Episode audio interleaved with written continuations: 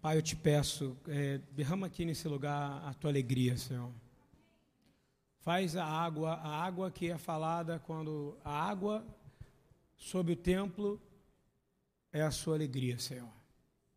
Derrama a sua alegria sem medida nesse ambiente, Senhor. Derrama a sua alegria de forma que ela venha curar os ossos, Senhor. Derrama a sua alegria na forma que ela venha curar, Senhor, restaurar cartilagem, Senhor. Senhor, tu és aquele que é bendito e bendito é o teu nome.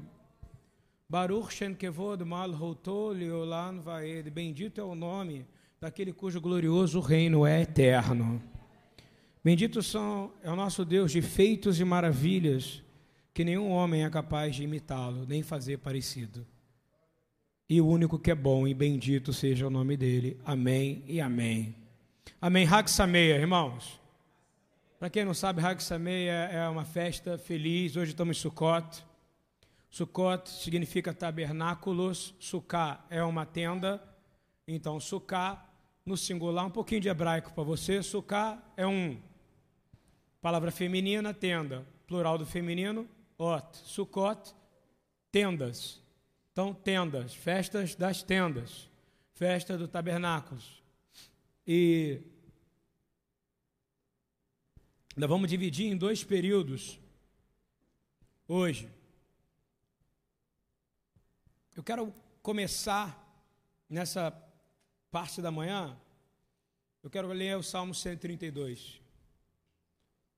Eu quero muito que a gente entre nele de cabeça junto comigo. Por favor. Cântico da peregrinação, ok? É chamado Cântico da peregrinação. E entre nesse dessa dessa nessa forma do que da maneira que está escrita na conexão do que eu quero falar e qual é o mandamento do que a gente tem que fazer. Senhor, lembra-te de Davi e das dificuldades que ele enfrentou.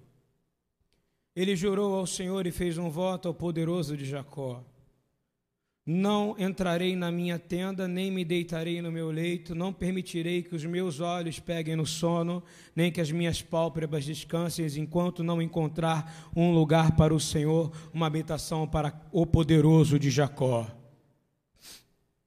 Irmãos, Davi estava procurando um lugar físico ele procurou, procurou, procurou e ele achou o lugar. Depois de ter sofrido muito, de ter errado muito, o preço foi alto, muitas vidas para ter um lugar onde Deus falou fisicamente na terra. Davi foi o único homem, até ele, eu estou te falando, de Sem até ele, que entendeu uma coisa mesmo estando escrito no livro de Vaikra, que o desejo do Senhor é fazer habitação no meio do seu povo. Vocês estão entendendo isso ou não? Mas até aquele momento tinha um empecilho para que isso acontecesse. Não tinha ainda o caminho, o Haderer, não tinha a verdade, o Emet, e a vida, o Haim. Eu gostaria muito que você olhasse uma Torá, eu queria pedir o Marco Guest pegasse a Torá, por favor, para mim. E eu quero só que vocês olhem para ela.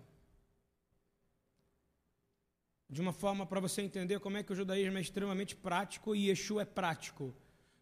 Yeshua, para ele ser, para ele falar quem ele era para João e dizer: João, o seu trabalho, João Batista, o seu trabalho deu certo, você abriu o caminho para mim. O que, que ele disse? O evangelho está sendo pregado aos pobres, os coxos estão andando, os cegos estão enxergando, as viúvas, os pobres estão recebendo a palavra de Deus e pessoas estão sendo salvas.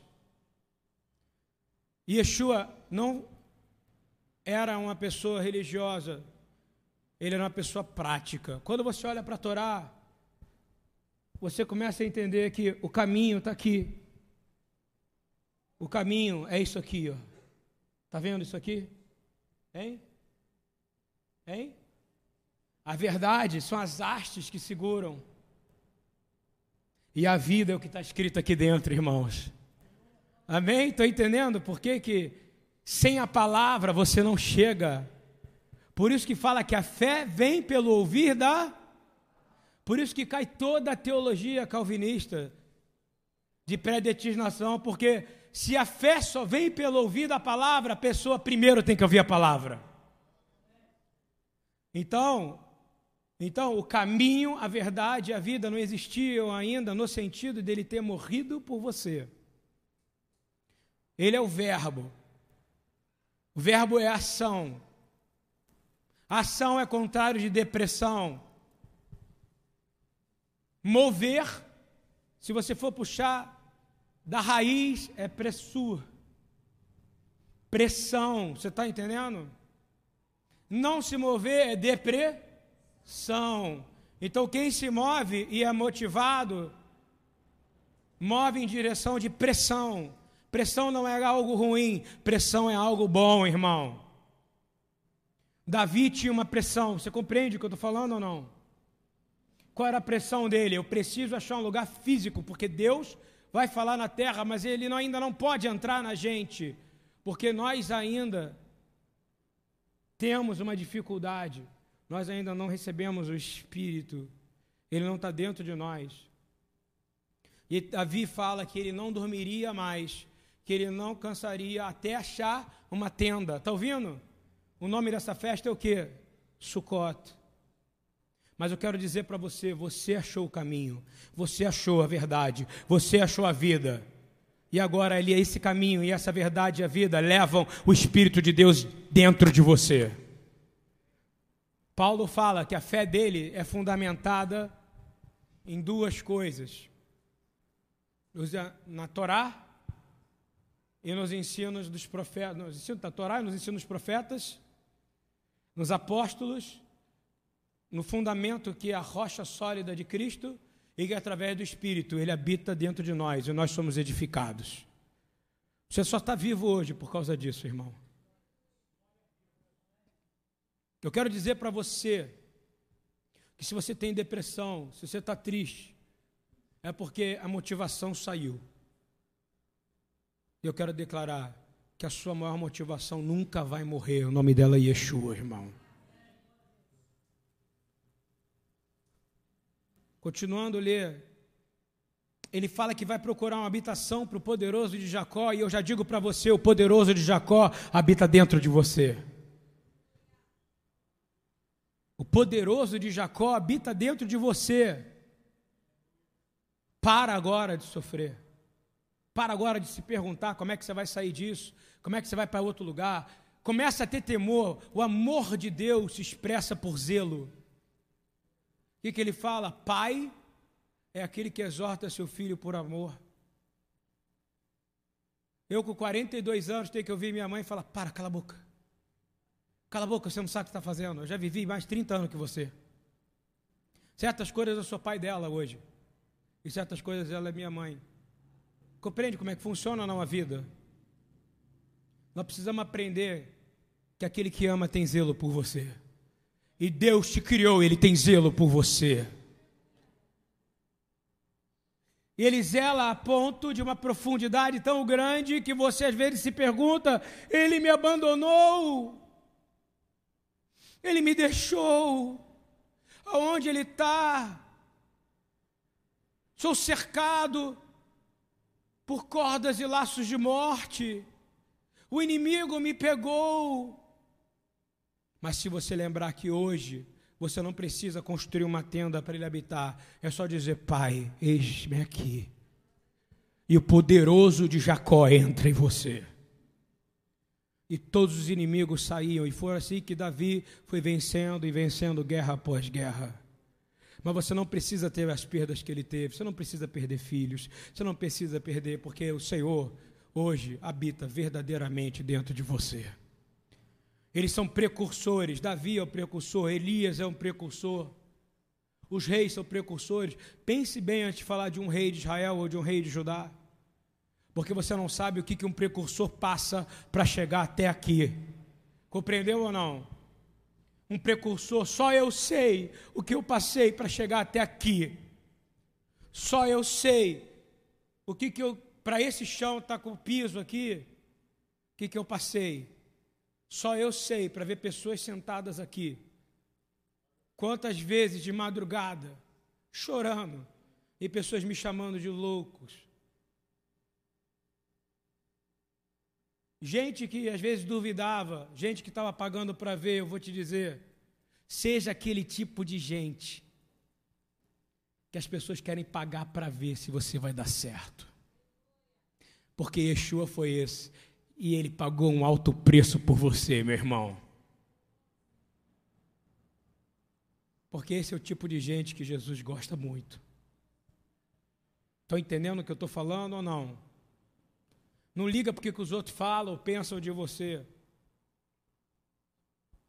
Eu quero dizer que, quando continuamos nesse salmo, de soubemos que a arca estava em Efrata, mas nós a encontramos nos campos de Jaar.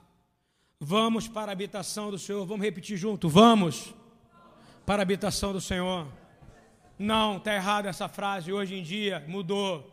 Repete comigo. Sejamos a habitação do Senhor, amém? Nós não vamos mais, nós somos a habitação do Senhor. Só que a gente está tão pirado que a gente quer ter moda, a gente quer tendência, a gente quer ir para o lugar, não é isso ou não? O lugar é você. E ele ensinou, ele falou: não é ali, não é aqui, não é assim, não é assado, cara. Para de ser religioso, para de achar, porque esse templo vai ser destruído. E ele estava dizendo: eu vou ser destruído.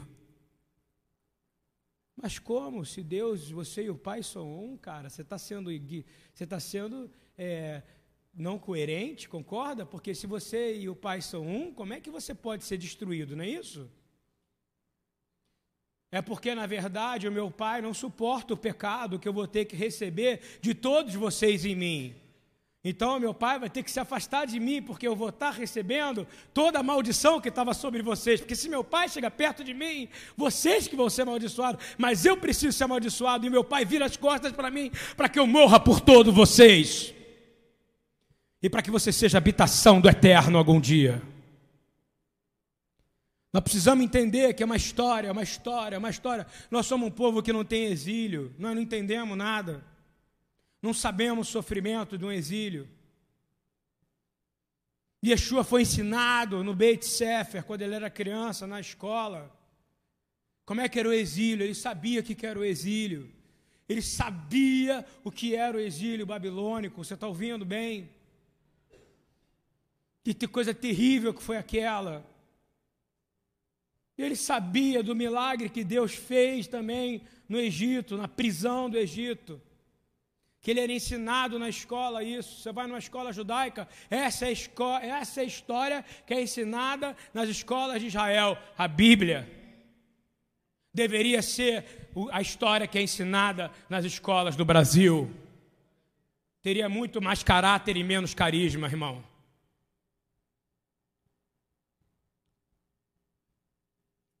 Yeshua sabia que sobrenaturalmente apareceria um homem chamado Ciro. E apareceu um homem chamado Ciro, que o Deus chama de meu filho, que veio destruir o império babilônico, praticamente impossível de acontecer, e libertou todo o povo judeu, irmão. 515 anos antes do Senhor vir. Vocês estão entendendo o que eu estou falando ou não? Precisa entender que a casa, enquanto eles estavam na Babilônia, foi continuando mantido as tradições, e o sonho deles era voltar para um lugar. O nosso desejo é ser o lugar, entendeu ou não? O seu desejo deve ser ser o lugar. Até a hora que ele declarar e falar assim: acabou, vem ficar comigo porque agora eu e você somos um por toda a eternidade. É por isso que ele entendia muito. Ele falava: Ué, vai vir outro exílio agora, e esse exílio vai durar dois mil anos. E esse exílio é de Roma. Concorda ou não? Ele sabia tudo. Os dominadores, porque pouca gente sabe, mas o negócio era complicado. A igreja foi instituída com, com Césares horríveis. Calígula era um deles, você sabia disso? Nero era outro, irmão. Hein? Nero incendiou e colocou culpa nos cristãos, você sabia disso ou não? Essa é a história da igreja. Você só aprende a ser povo quando você entende que você está nesse mundo, mas você não faz parte dele. Mas o reino de Deus habita em você, por isso que você suporta o mundo.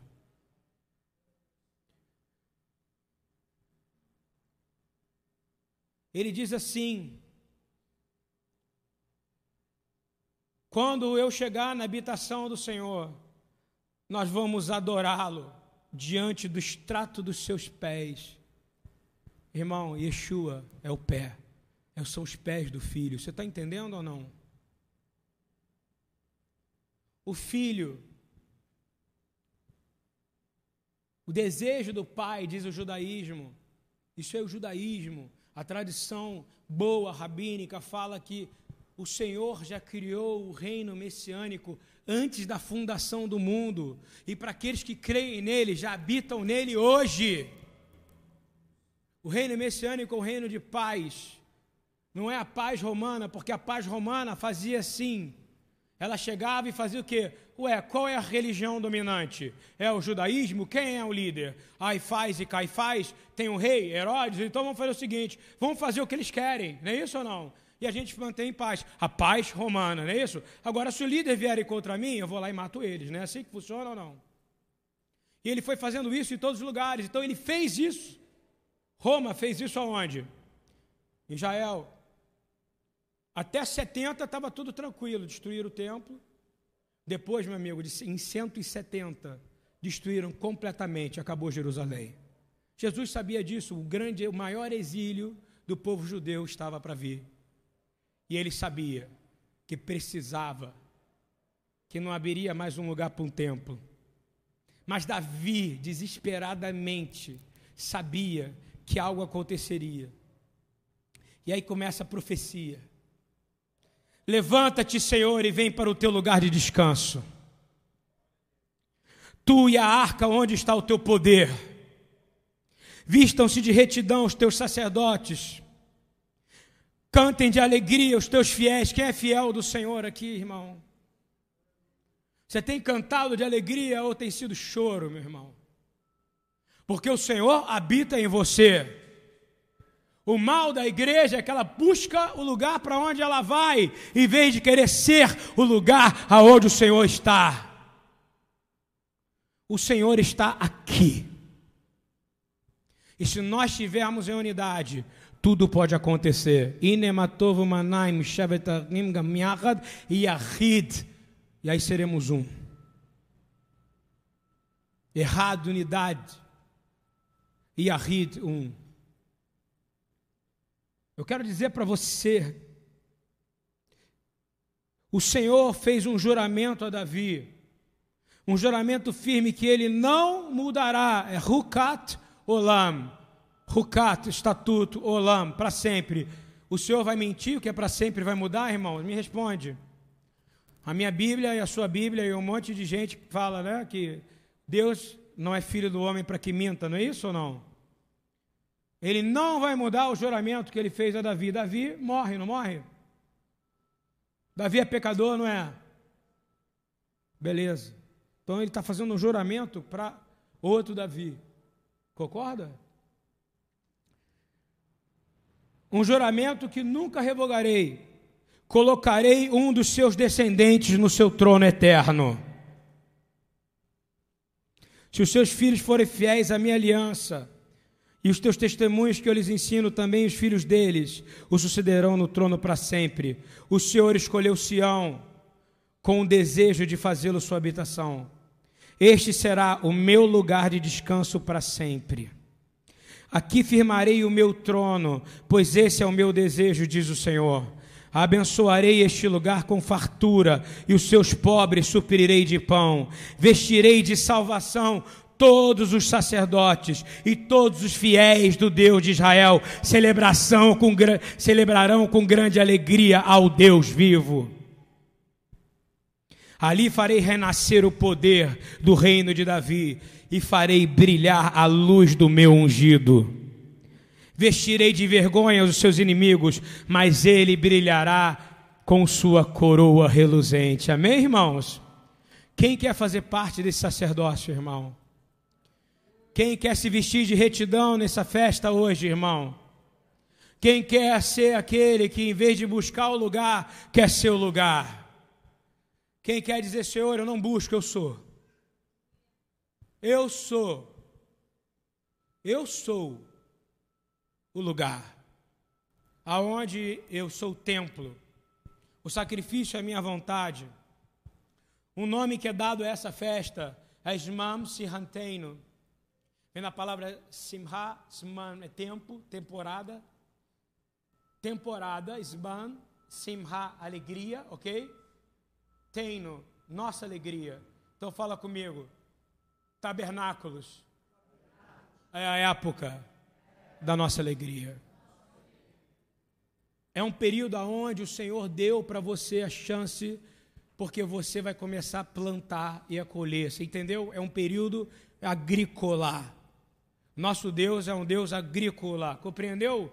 Os homens que destruíram isso, destrói campo, destrói tudo, cria agrotóxico, faz a gente comer veneno, mas Deus não.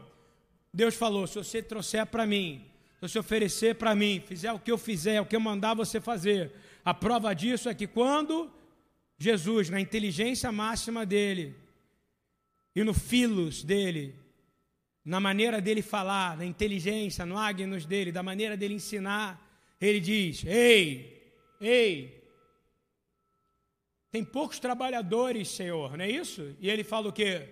A seara, que é o campo, ele vai falar o quê? Porque ele é agrícola, é pouca, mas se você pedir ao Senhor do que? Da, da seara, ele vai enviar trabalhadores, porque ele continua sendo um Deus que tem prazer em encher o celeiro dos seus filhos.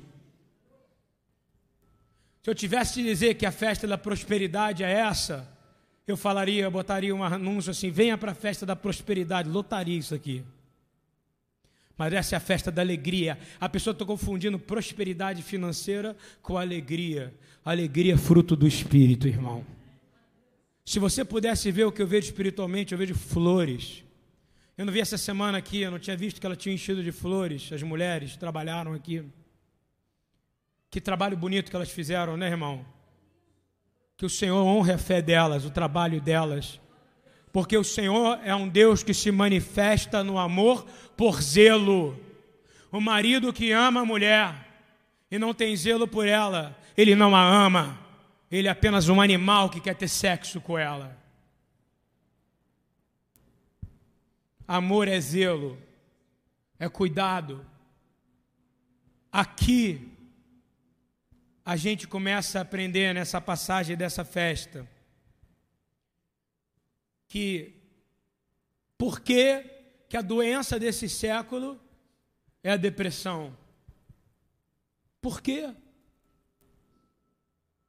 Por quê? Porque a dor está dominada, irmão. Tem uma dorzinha de cabeça, eu tomo Andorflex, não é isso ou não? Anestesia, quem trabalha no hospital sabe aqui. Antigamente não tinha isso, concorda comigo? Tinha que ter dor e orar ao mesmo tempo, não é isso ou não? Agora você ora enchendo, tomando Dorflex, o senhor tira a dor, tomou dois Dorflex, três Dorflex. Aí a dor saiu, fala, ó, o remédio fez efeito porque Deus permitiu, mas na verdade você tomou um monte de toxina. Não sou contra não, tomo também, está aqui no meu bolso, aspirina, ok? Gente, eu estou dizendo que conforme a dor foi diminuindo, o homem foi diminuindo o contato com Deus, compreende ou não?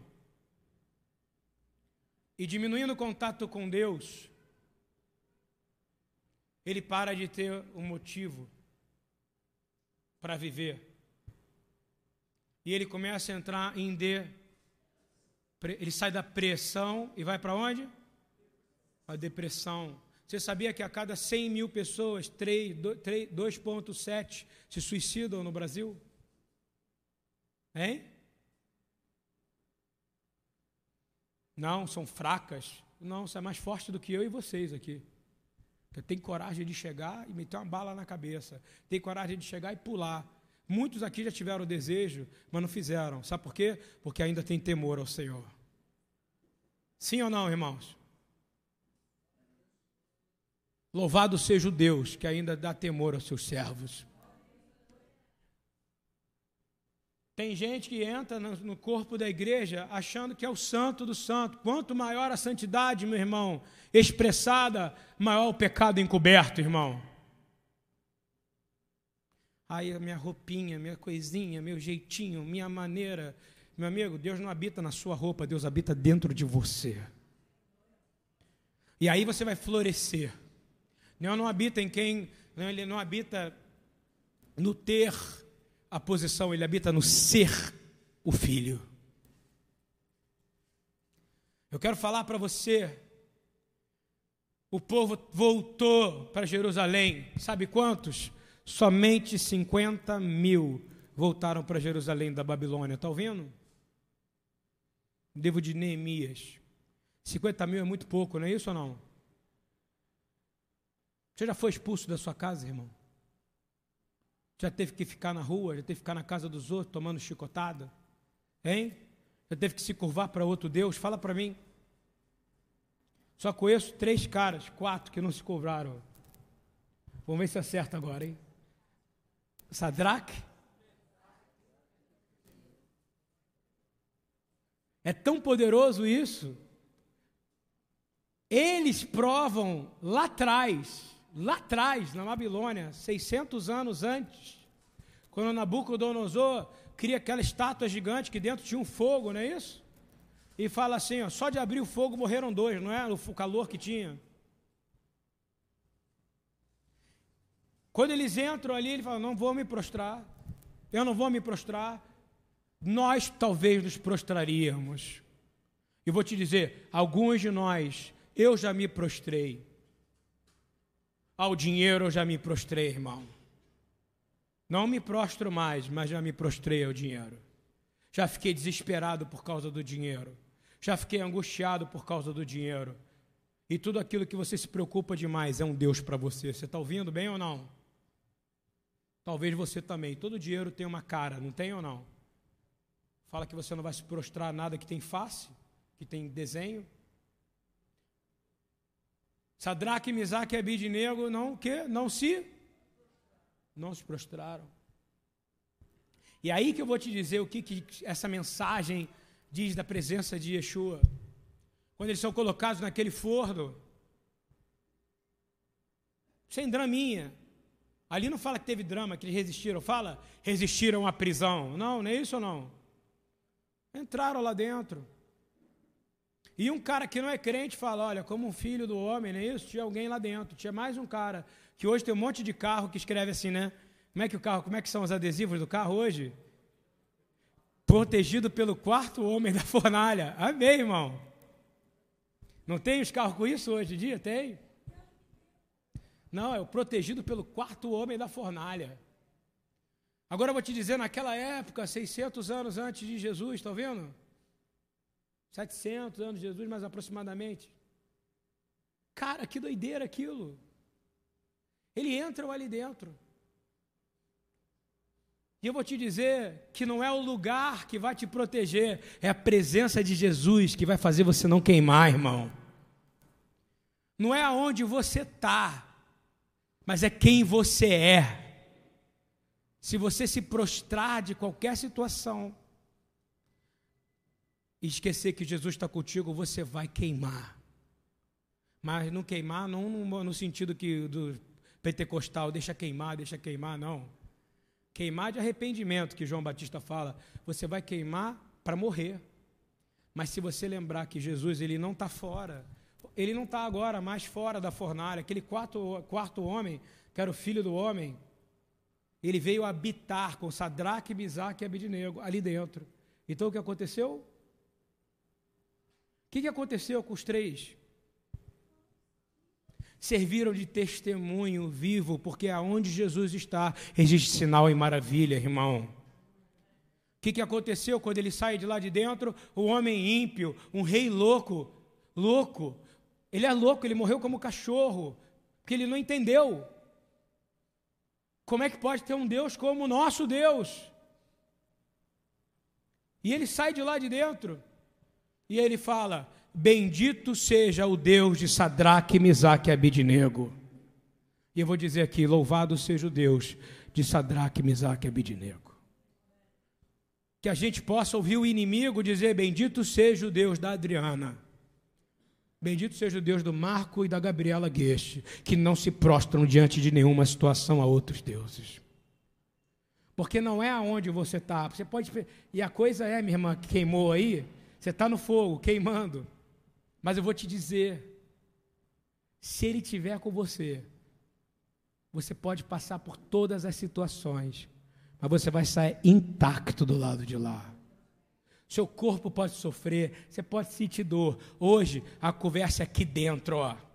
A nossa paz não é com X, não é romana. A nossa paz é shalom. E shalom significa plenitude entre homem e Deus. Amém? E aí, Daniel, para enlouquecer mais ainda ele. Olha que coisa doida. A gente fala, vou fazer o jejum de Daniel. Gente, não existe jejum de Daniel.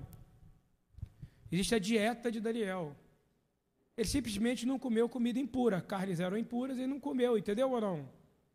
Você pode querer comer só legume e verdura, mas não fala que vai fazer o jejum de Daniel, cara. Fala que você vai fazer a dieta. Presta atenção. Estou pegando no pé, tá? Pode fazer do jeito que você quiser. Jejum, irmã, não comer. Entendeu? A irmã falou para mim, estou no jejum de WhatsApp. E me manda pelo WhatsApp que está de jejum de WhatsApp. Eu falei, quebrou o jejum, irmã, me desculpa. Quebrou o jejum com o pastor. Aí ela, ah, eu não sabia que, que WhatsApp era rede social também. É, é, gente, nós estamos falando de um Deus, de Daniel. Daniel, Dan, justiça ele, justiça de Deus. Todo mundo fala, vai fazer aula de coaching, já viu?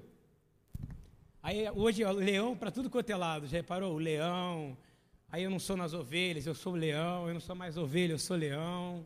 O cara está nessa posição, né? Ovelha, leão. Aí fala o leão que vence todo mundo, o leão fica olhando a presa passar para atacar na hora certa. O coach sabe ensinar, né? Ele tem a, aquela retórica, né? Aquela maneira de explicar. Meu irmão, o reino de Deus não é feito de coachings, o reino de Deus é feito de servos que servem o outro, não para ganhar nada com o outro mas porque quanto mais você dá, mais você recebe. Jesus deu a vida por você. Daniel, meu servo Daniel. Quem quer ser chamado assim por Jesus? Meu servo Luiz, que bom, agora nós vamos voltar juntos. Aí você vai olhar para o lado, vai estar Abraão. Quer que você quer essa cena ou não na sua vida? Eu quero essa cena. Eu quero olhar e ver Davi. Você não quer, não, Marco? Quero ver os, os loucos de, da cavela de Adulão também, não é isso? Eu quero ver João Batista lá assim, pô. Imagina ele com cabelão, sacou? Né? Ah, vamos mesmo, vamos dominar, vamos voltar. Quero ver Paulo. Porque quando a gente ressuscitar e a gente finalmente, se a gente for na primeira ressurreição, todos esses homens, eu te garanto que vão estar lá e Jesus vai estar na frente, porque o nosso rei vai na frente fazer guerra. Quando a gente chegar, já está tudo pronto para a gente tomar a nossa posição. E aí, Daniel enlouquece todo mundo, ele muda toda a perspectiva do leão, você já reparou? Porque todo mundo fala, vou matar um leão por. Quem já usou isso aqui? Aí fala, aí bota a fotinha do leão, assim, outro dia eu vi um cara botou um leão e botou assim, menos um. Agora é até preguiçoso para digitar, sacou? Leão menos um. Menos um leão hoje, venci. Amanhã, menos dois. Daniel, ele muda tudo. Sabe o que ele prova? Ele vai dar outra força para você. Ele vai te ensinar uma outra coisa. Pegam ele, os, os astrólogos, não é isso da época? Astrônomos e tudo, não é isso? Que foi, depois eram chamados de magos. É por isso que os magos, que são chamados três magos, vêm da onde? Da Babilônia, porque aprenderam, Daniel era conhecido lá. Ensinou para eles os sinais, os sonhos, como interpretar profecia. E por isso que eles vieram, eles sabiam, por isso que eles viam de longe e sabiam que o Messias viria. Daniel não profetizou que viria o Messias ou não? Então por isso que eles sabiam. Quando ele chega lá, mas Daniel é muito sinistro no bom sentido, como diz o pessoal aqui. Tu tipo, pastor, tu é sinistro. Eu falei, cara, deve ser muito estranho mesmo, né? Me sinto vampiro, sabe? Mas sinistro é bom, entendeu, gente? Cara, é sinistro. Daniel era muito. Daniel muda todo o sentido, e esse sentido é poderoso. Jesus habitava próximo de Daniel. O Mashiach estava ali próximo dele. Daniel entendia o reino messiânico. Daniel explicava o reino messiânico. Tanto é que para você entender Galut, que é Apocalipse, você tem que ler Daniel. Senão você não vai entender nada. Você não entende últimos dias, você não entende domínio, você não entende território. Eu quero dar uma palavra simples, por isso que eu não estou entrando tanto no, à tarde eu vou entrar um pouco mais no judaísmo. Cara, presta atenção. Ele bate e fala assim: coloca ele por uma armação do homem, né? Coloca ele num lugar cheio de leão, não é não? Eu vou falar, Daniel fala assim: matei. Quantos leões eram? Você lembra? Eu não lembro. Era, uma, era Daniel na cova dos leões, não é isso ou não? Tem o um número? Eu não lembro. Não falo o número? Então eu vou inventar um número que eu posso. Se não fala, eu posso. Tinha dez. Daniel matou dez leões, ou os dez leões se submeteram à autoridade do Deus de Daniel? Quem prefere ter os leões totalmente submissos? Hein? Do que precisar ter a força de matar um leão. Se ele fosse matar o leão, ele ia sair machucado, sair ferido, não. É o nosso Deus, quando Ele está perto de nós, Ele destrói os nossos inimigos, irmão. Melhor ainda, Ele faz os nossos inimigos se tornarem nossos aliados, irmão. E vou te dizer, Gênesis 1, 27 fala que toda criatura tem que se submeter à autoridade do homem. Não é isso ou não? Foi o homem que deu nome ao leão ou não foi? Como Daniel habitava no nível superior, o que, que aconteceu? Leão, fica quietinho aí. Foi meu Deus que te criou. O que, que o leão fez? Ficou quieto. Eu quero declarar em nome de Jesus: todos os leões que se levantaram contra você vão se submeter à autoridade de Jesus. Você quer essa palavra ou não? O seu leão pode ser o trabalho, o seu leão pode ser finanças, o seu leão pode ser seu ego, o seu leão pode ser seus problemas, mas eu quero te dizer, eles vão se submeter à autoridade do, daquele que é o leão, o leão da tribo de Judá que o Salmo 132 fala que, os, que jamais, jamais se apartará dele o reino de Israel. Indo para o finalmente aqui, fui rápido, porque nós vamos falar mais à tarde. É, Deuteronômio 16, 14, 15. Eu vou te dar um segredo, tá? Eu tenho, eu tenho o nome dessa palavra podia ser, se ela fosse feita por um coaching, ia ser assim: sete segredos para destruir o leão. Ia vender mais. Não é não? Três formas de construir uma sucá espiritual poderosa. Matei um tabernáculo. Não. Eu vou só falar para você o seguinte. É uma diferença para a gente acabar sem muita festividade, mas com muita alegria. Felicidade. Porque a gente não sabe a diferença de felicidade para alegria, né? Felicidade é a gente estar satisfeito com o que tem, compreendeu ou não? Não é aquela coisa de televisão. Felicidade, psicologicamente, psiquiatricamente, cientificamente, agnosticamente, é você ser satisfeito com o que tem. Isso é ser o cara feliz. É equilíbrio. Ouviu? Felicidade e equilíbrio. Felicidade não é você ficar igual o Coringa do filme. Morreu não sei quem. Não tenho dinheiro para pagar o aluguel. Mas eu estou feliz. Não, você é louco, cara. Você é pirado. Meu tio morreu. Ah, meu tio morreu. Seu tio morreu? parabéns. Um ganho outro dia, pô, fui com o irmão no enterro, o cara deu parabéns para a viúva. Porque não sabe, estava nervoso, concorda comigo? Alegria fora de tempo é loucura, irmão.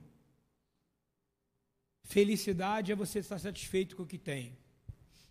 Alegria, presta atenção, dentro do Talmud, alegria, simha, repete comigo, simha,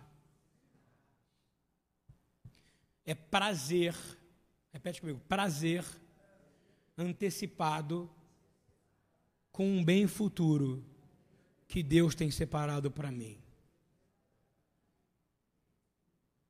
Presta atenção nisso. Se você confiar em Deus de todo o coração, amar Ele com toda a alma, ver com levavra, ver com nafshachá, ver com meu com todo o coração, com toda a alma, com toda a força, você vai conhecer a alegria verdadeira todos os dias da sua vida. Alegria é um momento, compreende ou não? Alegria é um momento, felicidade é um equilíbrio. Felicidade você está feliz com a sua máquina de lavar. Ela não é aquela que seca, que eu gostaria de ter lá em casa. Mas aquela que seca custa 6 mil reais, a minha custa 1.800. Eu não posso ter de 6. Então eu estou feliz. Eu não vou fazer uma novena, novena. Eu não vou fazer uma, uma campanha de oração para a máquina que lava e seca, entendeu ou não? Porque eu não vou morrer por isso, vou ou não? Eu estou triste, eu não tenho a máquina que lava e seca. Eu, isso aí, então eu só fico feliz com coisa. Não. Você tem que sentir o quê? Feliz com o que você tem. Felicidade. E aí, quem sabe, Deus vai te dar aquilo que você precisa, entendeu ou não? Porque a palavra fala que o Pai que está no céu, antes de você pedir, já sabe tudo o que você precisa. Mas se você ficar reclamando, ele vai te dar ou não? Não. É, vou terminar porque tem gente dormindo. Vou falar assim. Quando Neemias descreve a volta do povo, a volta do povo do, do exílio babilônico para Jerusalém, Presta atenção no que eu vou falar, que pode ser para você. O povo não tinha nada, tinha casa. Hein? Ele volta para Jerusalém, mas não tinha? Tinha que construir até o. Qual foi a prioridade? Construir o quê? Teve inimigos para construir o templo? Deles mesmo, lembra? Quem lembra deles? Sambalate, Tobias e a profetisa que me dá medo à noite, que ele fala. diz assim: Mas finalmente eles constroem o templo. O povo continuava triste porque não tinha ainda construído suas casas. Compreende ou não? Mas eles tinham acabado de estender a muralha e construído a casa do Senhor. O que, que era mais importante, a casa deles ou a casa do Senhor? De verdade, irmão, isso pra, o que, que é mais importante para você? Estou fazendo uma pergunta, punch. Não é hoje em dia, mais importante é a nossa casa. Porque essa é a cultura dos últimos 1.800 anos. Naquela época só tinha um templo, e era esse que tinha que ser reconstruído no lugar onde Davi tinha construído, tinha dado para Salomão construir. E aí, todo mundo estava triste. Estava tão triste que quando Esdras foi ler, não é isso?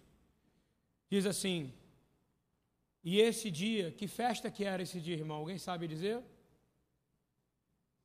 A revelação agora. Tabernáculos, irmão. Era este período. Que dia que era? Roshana Arabá, o último dia das festas. Sabe por quê? Porque o templo tem que ser lavado no último dia. Quem quer ser lavado aqui hoje, no último dia? Hein? Quem está entendendo um pouco essa mensagem? Mas se você não estiver satisfeito, você não é feliz. Você compreende ou não? Felicidade não é um estado que o Prozac vai te dar, que todos os pães da vida vão te dar. Ele vai tirar a ansiedade de você, queridão. A única coisa capaz de te dar alegria e renovo é a presença de Jesus.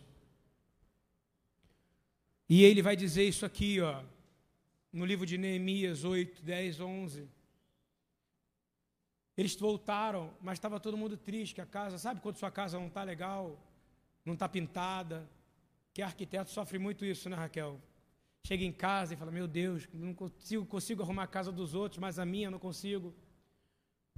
A luta de Neemias foi incrível, não foi? Era uma enxada numa mão, uma espada na outra, não era isso? Para conseguir construir, e o pior inimigo dele era quem? Os de dentro. Este é o problema da igreja. Todo, todo, de todo, de todo lugar. O pior inimigo, e agora eu vou te dizer quem é o seu pior inimigo? É o de dentro. É você. Eu quero declarar em nome de Yeshua que esse inimigo, esse ladrão de alegria, sai daqui hoje. Porque eu vou ler Neemias e Deuteronômio, a gente acaba por um intervalo de almoçar. Este dia é consagrado ao nosso Senhor. Está aí, pastor, Neemias 8, 10. Então, vamos consagrar o Senhor na sua vida agora? Portanto, não vos entristeçais. Cara, vamos profetizar isso. Uma pessoa consagrada ao Senhor não fica triste. O diabo, quando fala dá lugar ao diabo, é porque deixou entristecer por muito tempo. Quem está entendendo o que eu estou falando? Não deixa a tristeza ficar mais de um dia. Quebra essa tristeza de um dia, quebra de dois dias. O Senhor está dando uma ordem para você. E por que, que ano a ano ele renovava dizendo: fica alegre nessa festa? Para quebrar, quebrar a tristeza.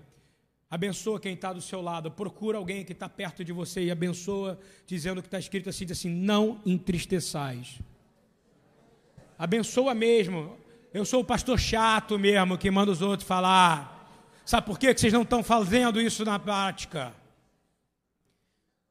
Fala, não se entristeça. É um mandamento. Aí é difícil não entristecer. Você não sabe do que, você não sabe quem está falando aqui. Não se entristeça. Sabe por quê? Agora você vai olhar com mais força e vai dizer: não se entristeça.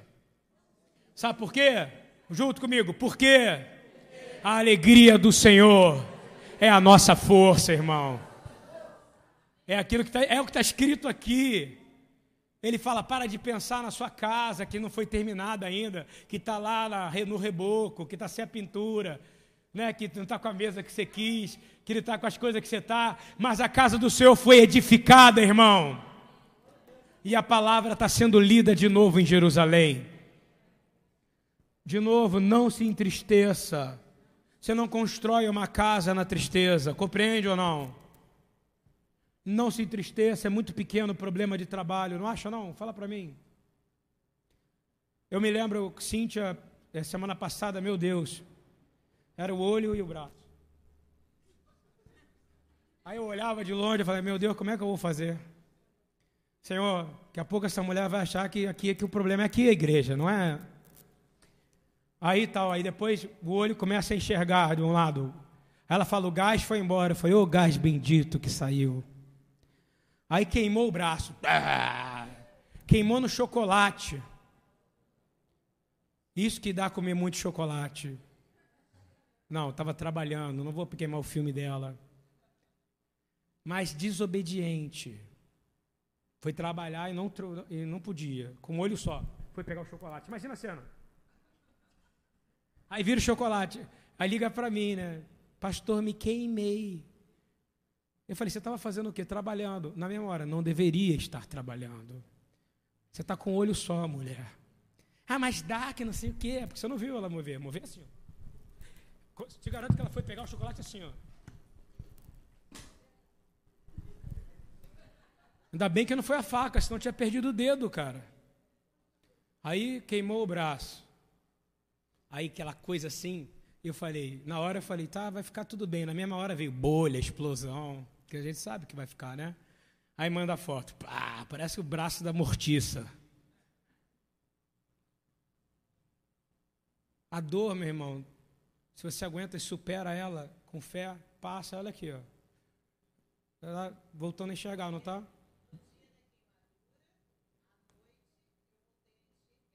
No dia da queimadura, ela voltou a enxergar. Você sabe por quê?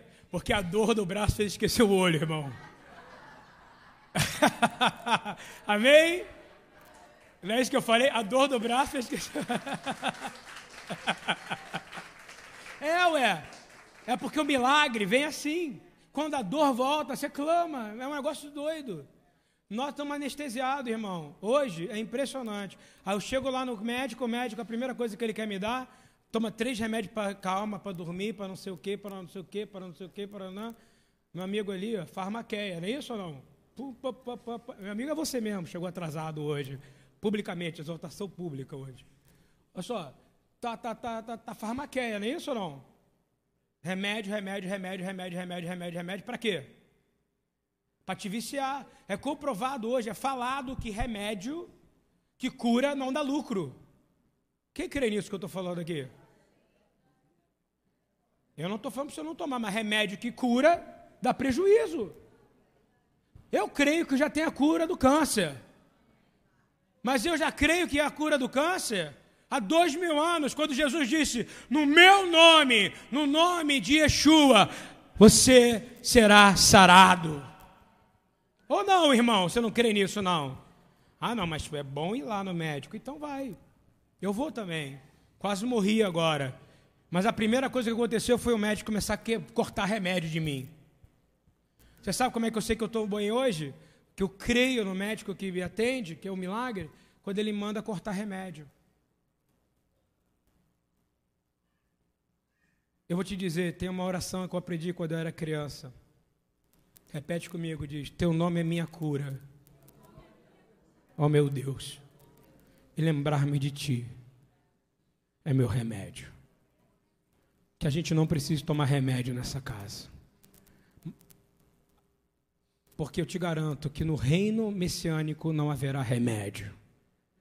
Porque ele fala que haverá o fruto da árvore da vida, que dará fruto 12 vezes por ano, não é isso? Mas por enquanto a gente ainda está preso aqui. Mas eu vou te dizer, voltando aqui, que eu já, que, já sei, tchau. Olha, então a ordem foi para você esquecer da tristeza que você não tinha casa, porque você estava voltando da Babilônia. Então qual é a maior alegria que ele estava esquecendo? Saímos da Babilônia, não é isso ou não? Qual é a sua maior alegria? Sair do mundo. Quem está feliz por isso aqui ou não? Quem está feliz que não faz parte mais do sistema desse mundo? É a primeira coisa que, que Esther está falando. Qual é a segunda coisa que você tem que estar feliz? Porque você hoje é templo, você tem que não ir para o lugar, tem que ser o lugar. Jesus falou que ele iria habitar em nós, e ele habita dentro de você. E hoje você tem uma casa chamada Casa de Oração, por acaso aqui é essa, temos membros aqui e alguns visitantes hoje, porque ele diz: onde tiver dois ou três ou mais, ele se faria presente aqui. E Ele está aqui cuidando da gente. E ele fala assim: nesse dia de festa, que os levitas fizeram todo o povo parar de chorar. Você imagina os pastores chegando e falando: para de chorar, para de chorar agora. Foi isso, tá? Para de chorar, para de reclamar, para de ficar dessa maneira. Você tem que lembrar que você tem que estar feliz, você saiu da Babilônia. Tem que estar feliz que a Torá, agora a palavra de Deus foi aberta aqui e vai ser lida, e a palavra de Deus é o caminho e a verdade e a vida. E hoje eu digo mais, ela habita dentro de você. Então, você é rico. Quem é rico aqui? Caramba, vocês são pobres, porque só três pessoas. Quem é rico aqui? Você é milionário, irmão. Você é milionário. Você não é rico, você é milionário, trilionário. Cadu, você é, sei lá o que, que você é, cara. Eu, não, eu, eu vi tanto ouro nele que eu não consegui contar. É ouro, prata, ônix. Sabe por quê? Porque o Senhor quer que a gente tenha o senso de paternidade, da onde não vai faltar nada, porque a palavra fala em Hebreus que Ele é a fonte de toda riqueza e vida e glória para nós. E Ele habita em você. O que você está precisando mais para você mudar a sua vida, cara? Uma pessoa te mágoa no trabalho, você fica uma semana triste. Dá um tapa em você. Não é pessoa, não, é em você. Para! Ela é só uma pessoa. Não bate nos outros, não bate em você.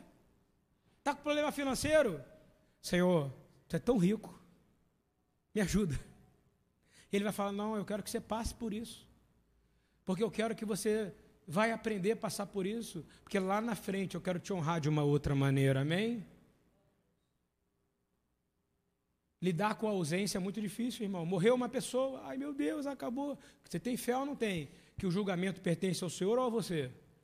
O evangélico, evangélico, evangélico tem a tendência de falar que a pessoa é do Senhor ou não é, e se ela não é, ela não é salva. Não é isso ou não?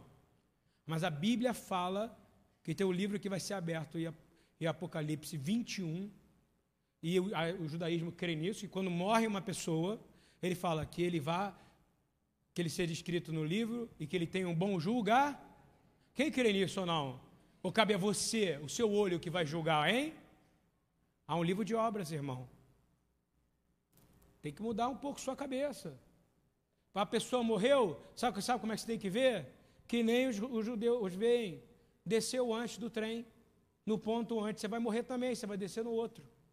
Você acha que você não vai morrer também? Dói, vai ficar com saudade, não vai? Mas procura a palavra saudade na Bíblia, irmão. Procura, eu sei onde é que tem, mas não vou falar. Só tem um lugar. Um lugar. Um lugar na Bíblia. Em hebraico, real só tem um lugar. E tem a ver com o que a gente está falando aqui, que eu vou falar às três horas da tarde. Olha a pegadinha agora do coaching, viu? Venha três da tarde, você vai saber onde tem saudade na Bíblia. Então eu quero te dizer que você é rico, feliz, alegre, próspero, porque o Senhor habita em você, amém, irmão? E você precisa aprender a amar com zelo, zelo pelas pessoas, zelo com aqueles que te amam. Você, essa semana, essa semana, Deus falou comigo. Você crê que Deus falou comigo? Ele falou comigo. Eu tenho orado muito, eu tenho sentido dor. Dor, porque a gente é profeta e sente dor. Profeta é aquele que lê a palavra e entende a palavra e vê o que está acontecendo, é o que o Senhor falou e que muita gente não está entendendo. E o Senhor falou para mim: Não vos entristeçeis, meu filho, porque a alegria do Senhor é a tua força. Claramente para mim era o filho falando do pai, do pai. A alegria do pai é a sua força, irmão. Você compreende o que eu estou falando ou não? Ai meu Deus, ele está falando, é. Jesus tem uma grande alegria. É quando ele vê você completo, com tudo que ele fez por você. Para de ficar triste porque os outros te deixaram. Te garanto que daqui a três semanas essa queimadura já nem vai estar tá lembrando mais. Eu já aprontei tanto, minha mãe sabe, quebrei tudo, já tive problema, abri joelho, abri tudo. Já nem lembro mais já fali, já fiquei devendo um milhão, dois milhões, paguei tudo outra vez. Chegamos uma época aqui nessa casa que ninguém acreditava que a gente ia ficar mais aqui, que estava devendo não sei o quê. O que o senhor fez? Um milagre. O milagre não é um milagre assim, é um milagre que a gente tem que se esforçar para fazer. Lembre-se, Sadraque, Misaque e Abidinego tiveram que entrar onde? Na? Yeshua fez um milagre? Sim, mas ele teve que subir na? Na cruz. Tem que ter uma ação, tem que ter um sacrifício, tem que fazer a vontade de Deus, por mais que doa, porque ela vai gerar vida em você e vida em abundância, irmão. Então, em nome de Yeshua, que o salmo que eu vou ler agora, meio-dia e 39, para a gente entrar. Quem entendeu 10% do que eu falei aqui. Quem sentiu a alegria? Quem entendeu mais do que 10% aqui? Ah, porra, agora sim. Já, já, a pessoa já conhece minha pegadinha, então já não faz. Olha só, quem está sentindo a presença de Deus? Quem, quem tem vontade de pedir perdão a Deus por não estar tá vivendo essa alegria nesse momento, que podia estar tá vivendo? Ser feliz com o que tem é um dom, amém, irmão? Seja feliz com o que você tem. Não fique magoado com o que os outros fazem com você. Procure aquele que nunca vai te magoar, que é Jesus. Vamos nos colocar de pé e terminar aqui. E eu peço que vocês ajudem o pessoal que vai montar, não é isso aí? Sei lá como é que é. A Adriana vai falar.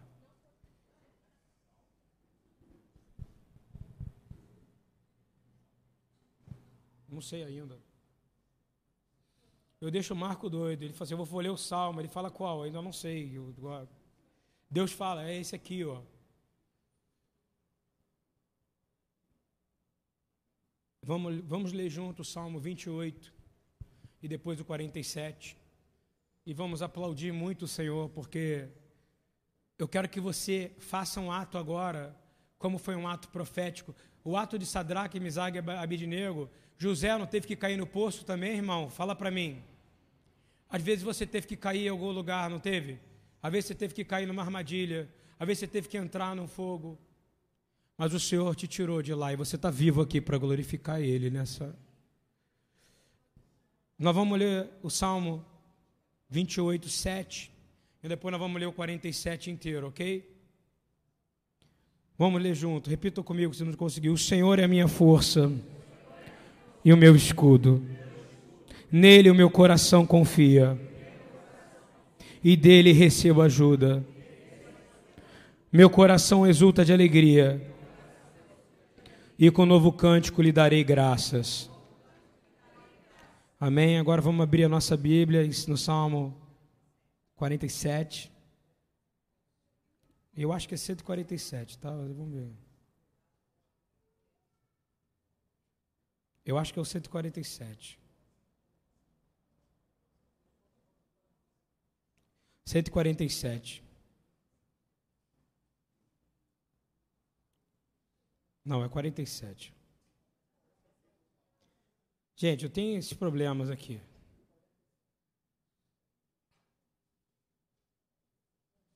Vamos lá. Vamos lá, vamos lá, vai orando, irmão. Vamos orar. Vamos orar aí para tirar essa tristeza. Quem quer ser curado de tristeza aqui hoje, agora? É agora. Quem quer tirar essa tristeza? Hoje o mandamento dessa festa é: sejam alegres. Posso falar até em hebraico para ficar mais bonito para você. Mas vou falar na outra também, se quiser saber como é em hebraico, depois das três, ok? Batei palmas todos os povos, celebrai a Deus com vozes de júbilo. Vamos aplaudir o Senhor, por favor. Pois o Senhor Altíssimo é tremendo e grande o Rei de toda a terra. Batei palmas o povo que se submete sobre a ele, ao povo que ele escolheu e colocou os pés das nações. Escolheu-nos como herança, escolhemos como a glória de Jacó, a quem ele ama. Subiu Deus por entre aclamações, o Senhor ao som de chofar. Samoudiai ao Deus, cantai louvores. Samoudiai ao nosso Rei, cantai louvores. Deus é o Rei de toda a terra. Aplaudi ao Rei de toda a terra. Deus é o Rei de toda a terra. Deus reina sobre as nações. Deus se aceita, senta no seu santo trono. Os príncipes dos povos se reúnem. O povo de Deus de Abraão, porque a Deus pertencem os escudos da terra, e ele se exaltou gloriosamente sobre todos os povos. A alegria do Senhor é a nossa força. Louvado seja o nome do Senhor. Agora eu quero ver quem é a pessoa das antigas da igreja que sabe cantar uma canção para cantar junto aqui, para nossa alegria. É para